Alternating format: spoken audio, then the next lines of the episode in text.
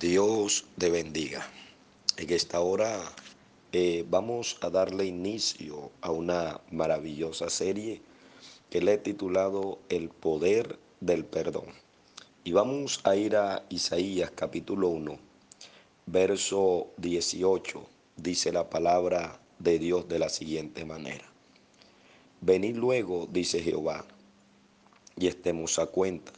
Si vuestros pecados fueren como la grana, como la nieve serán emblanquecidos. Si fueren rojo como el carnesí, vendrán a ser como blanca lana. Estas palabras expresadas por Isaías habla acerca de un misterio que poco podemos entender, que solamente lo entiende la misericordia de Dios y es el perdón. Isaías habla acerca de dos colores, número uno la grana y número dos el carnesí.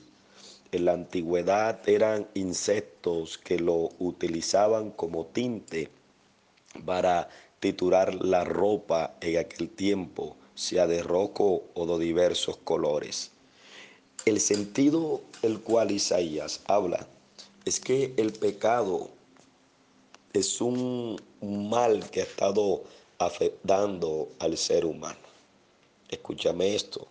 Hay personas que dicen que son demasiado buenos que ellos no merecen buscar a Dios o no quieren buscar a Dios.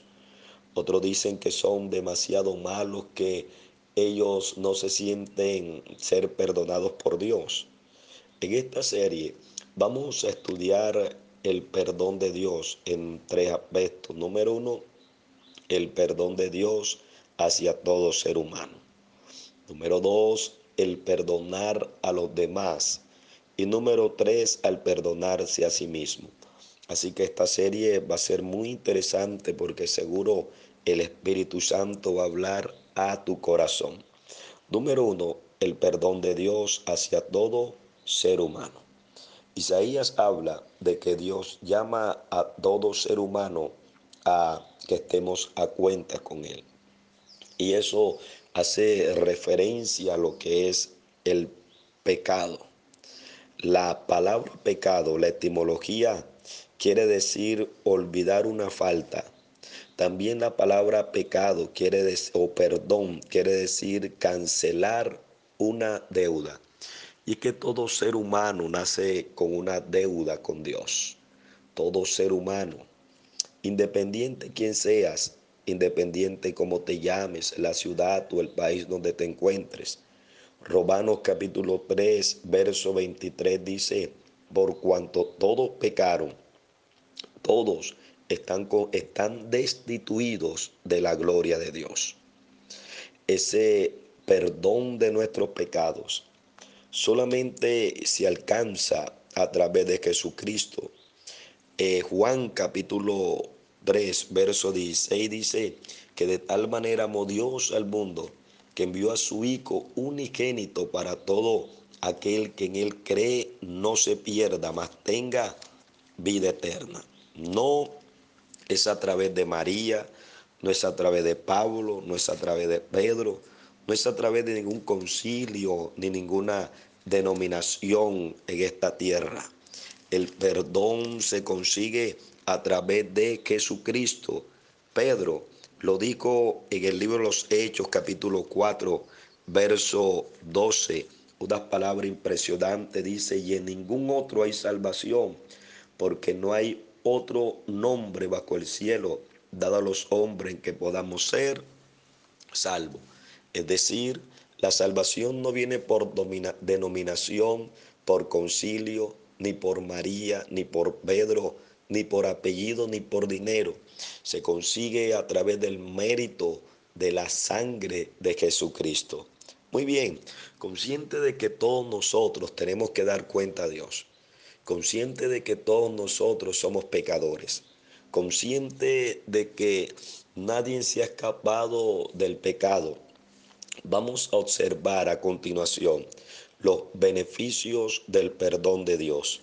Número uno, nos salva del infierno. Quiera o no quiera, el infierno es una realidad.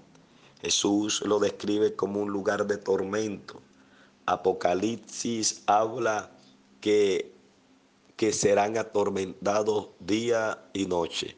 Es decir, todo ser humano cuando nace, nace con el tiquete pago para ir al infierno. Por eso el perdón de Dios nos libera, nos rescata de la condenación eterna. Número Dios, el perdón de Dios a través de Cristo nos promociona a ser hijos de Dios. Sí, porque la Biblia dice que somos criatura, pero cuando la persona acepta a Cristo, entonces viene a ser promocionado, a ser un hijo de Dios. Y no hay privilegio más grande en esta tierra que ser llamado hijo de Dios. Número tres, el perdón de Dios quita algo que se llama el peso del pecado. Todo hombre, toda mujer que se encuentre en pecado carga dentro de su espíritu un peso que nadie ni nada se lo puede quitar, solamente el perdón de Dios. Número cuatro, el perdón de Dios trae la paz. Escúchame esto, la paz de Dios en el corazón del ser humano. Y número cinco, que algo impresionante, es lo que dice Juan capítulo 8, verso 11. Dice, y ella dijo, ninguno Señor. Entonces Jesús le dijo, mm, ni yo te condeno, vete y no peques más. Esta es la historia de la mujer sorprendida en adulterio. El capítulo 8 hasta el verso 11 dice de que la sorprendieron.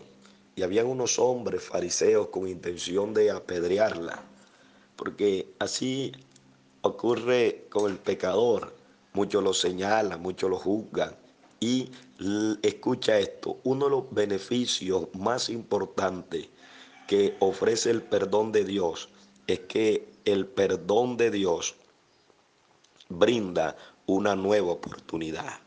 Esta mujer, según la ley, merecía ser apedreada, sacrificada, merecía morir pero se encontró con el perdón y con la misericordia de Dios. Por eso Jesús dijo, vete, no te condeno, vete y no peques más. Una nueva oportunidad. Y eso es lo que ofrece el perdón, una nueva oportunidad.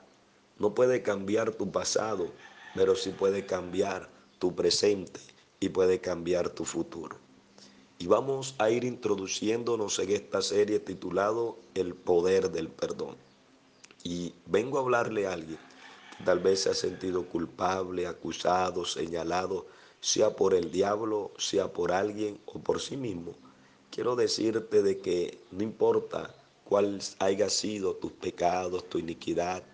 Isaías dice que si tus pecados fueren como el carnesí, vendrán a ser como blanca lana a través de Jesucristo podemos alcanzar el perdón de nuestros pecados.